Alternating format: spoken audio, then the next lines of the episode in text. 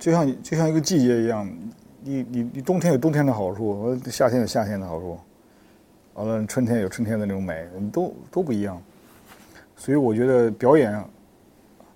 好也很很很很高兴，很快乐，因为音乐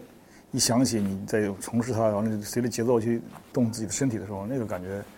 肯定不是装出来的快乐，那是真的一种一种享受感，对生命的一种享受。脚踏着大地，我头顶着太阳啊，装着这世界问我的赞。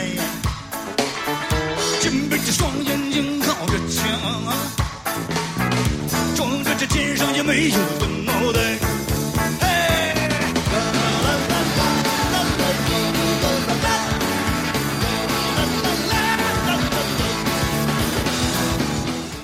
我觉得是一个特别，你浑身出大汗，完了。完了，完了，那个那种心情啊，那种特别高兴。完了，跟自己喜欢的人在一起，开开玩笑，完了乐呵呵的就把工作做完了，还把钱拿到了。当然，挣能挣大钱的话，那那真的是很少很少的一个比例的占有率。比如说百分之五，甚至很多人说了，说这个音乐这个产业就是百分之五的人在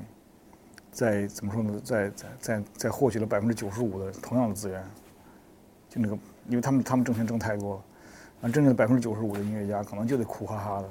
但他们自己不认为苦。所以，特别是那些爵士音乐，他们可能一年要演二百场演出，或甚至更多，三百场演出，那都不在话。一一个一个成名的一个一个音乐家，可能一年还得有三三十场到五场五十场演出，这都是很正常的。但是你仍然非常非常快乐，因为你做音乐过程当中就很快乐。我们乐队人都是爵士音乐家，他们看不起摇滚乐，他他不跟我聊音乐。他们就是，他们觉得有，他们觉得最伟大的音乐就是爵士音乐，所以我我跟他们谈论歌词，他们更不无所谓。我唱什么你知道吗？不知道，无所谓，没关系，肯定有。因为我觉得摇滚乐它的好处是在于它是要适合我，就是它它它的它的多元性，因为它里边有文学性，它有歌词，完了完了，它是它有等于是它有诗歌，完了它也有它的力量感的东西，它的那种就是摇滚乐的那种。就是特别剪辑，你你你刚学了三个和声，然后你会打几个极其基本的节奏，你就能够释放自己。就这种这个东西，这种美好是别的音乐没有的。当音乐给你树立起了一个结构的时候，你自然就会想写这样的歌词，你自然就会就会想找到一些它的那种就是刺激你的力量的这种那种那种原因。何况。布鲁斯音乐、爵士音乐、funk 音乐、hip hop 音乐，全都是一个一个脉络上出来的。其实真正的懂音乐的人都会就会知道，这东西是一样的。它可能跟古典音乐有比较明确的分分界线，就是古典音乐是看着谱子演奏，所以即兴的能力不是古典音乐音乐家所要具备的素质。但是作为 funk、作为 blues 音乐、作为摇滚乐，你必须都得掌握即兴，你不能看谱子的。看谱子反而成为笑话了，所以说正好这个跟古典音乐有一个最明确的差异差异。其次，除此之外，实际上严肃音乐，只要你内心里有喜欢的音乐，这种转换是很容易的。很多西方的古典音乐也是非常好的爵士音乐家，也是非常好的古摇滚音乐家，所以这些音乐家的是没有差异的。在北欧有大量的古典音乐家玩玩摇滚，其实我周围都是这样的人，年轻人，他们这完全是首席的能力，完了就不拉。不，他就受不了坐坐在那儿，完了以后穿着西服搁里边演奏别人的作品，而跟人攀比技术，他受不了这个，他就觉得我就应该放掉这个工作，专心的去做即兴演奏或者做做那个。虽然他们也也也也也有这个能力去写谱子，但是他们一旦写一次就忘掉，他只是做一个简单的准备工作的一套工作方式而已，完全可以在演出的时候扔掉谱子。所以你看他们表演都是特别即兴，你感觉他们是在即兴，实际上他们也是有非常非常强的那个记谱方法、记谱能力和甚至有作曲能力的。所以中国的，我觉得中国如果要是还不去抓紧爵士音乐教育的话，中国在音乐上肯定会断层，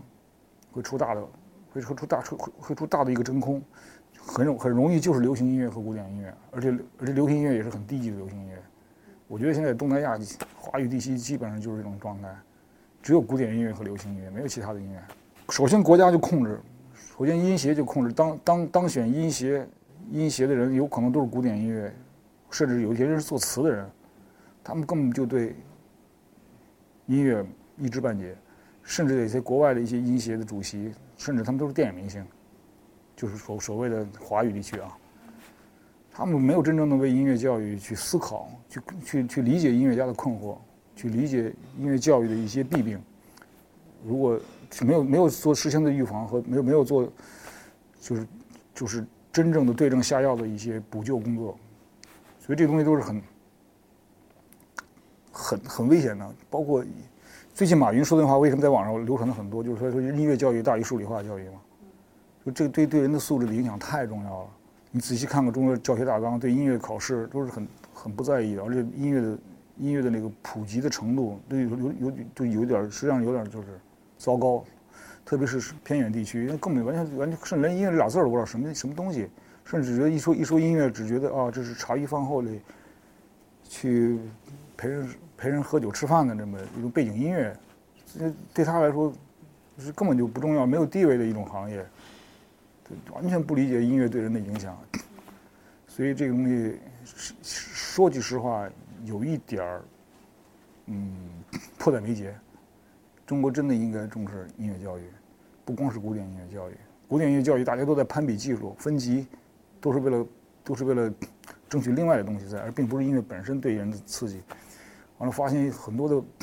很多的音乐学院呢，这边手刚手手上刚刚放下了帕格尼尼，这边你拿起卡拉 OK，他居然他他完全欣赏不了他所研究的东西，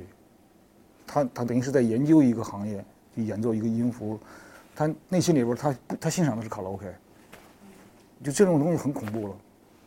他完全这这这天壤之别的一种一种东西。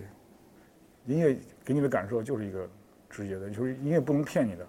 就是你不要，就是甚至任何理论关于音乐，只要他说出口就已经错了。所以音乐什么叫音乐？音乐就是你听起来舒服，你感受。你你你你听起来过瘾，或者听起来，千万千万不要被那些理论的东西去，去去误导。而且，搞理论的人恰恰在中国这个领领这个音乐领域里边，恰恰都是那些没有才华的人，他们搞理论，所以千万别信那帮人，就就相信你自己的耳朵，而且你也不用太多的去，可以说是去总结。去归纳出什么理论去介绍给别人，没必要。你就感受完了，你多听，你喜欢就听，不喜欢就就放扔在一边完了，你会逐渐逐渐的发现它的那种魅力。就是你听的大点声，你把一个一百一百一个音乐，你坐在那儿听，那种感受，就像看一个音乐会一样，你感受那个感觉。完了，你看他的歌词，一边看，你可能经常会哭，会感受到那种力量。你会你会发现这个人的苦，你会发现你会发现你在欣赏你自己的。年代，你有这样的音乐家给你陪伴，你会，你会，而且你会看到自己，因为我觉得看自己是不需要眼睛的，因为眼睛是看别人的，所以现所以现在现在所有的媒体艺术，所有的当今的媒体都是以眼以视觉为主，当然视觉很重要，都是以视觉为主，所以大家都在重视的是别人。我相信啊，在有镜子之前，肯定先有的音乐，所以人类肯定先要想感受到自己，肯定用的是耳朵。眼睛准肯定是看外界的，要想感受自己，肯定是用耳朵。先先感受自己，先感受自己的舒服，完了感受自己，完了听到听到一种音乐的时候，音乐的舞蹈的形式出现，肯定是因为先有节奏，肯定不会没什么都没有人开始现在舞蹈，不可能，肯定大家先先先找到了一种律动，完了才出现舞蹈，完这个过程当中，就人就开始发现自己的存在，自己身体的存在，完了甚至觉得自己在。在自跟自己的身体互动的过程当中，是对，是一种，是甚至是是一种哲学，是一种美德，是一种觉得自己在尊重自己的身体，同时也在尊重别人的身体，在跟别人的身体互动的时候，这种东西一直延续在现代音乐里边，这种东西毫不可留情的延续在现代音乐里边，推翻了所有的古典音乐的理论。你再有什么样的造诣，你没有律动，没有人听你。现在就人家听就很简单，为什么就是一二三四一啪？为什么？这东西就像人走路一样，这种节奏替代了所有百分之九十的音乐节奏。现在是这样的节奏，是四拍的，而重拍在二和四上。这个东西没办法，因为它是它长在你的身体里，所以这种东西逐渐逐渐就会变成了所谓的任任何理理论摧毁不了的一种音乐形态，就是流行音乐。所以说你，因为它是它长在你身体里，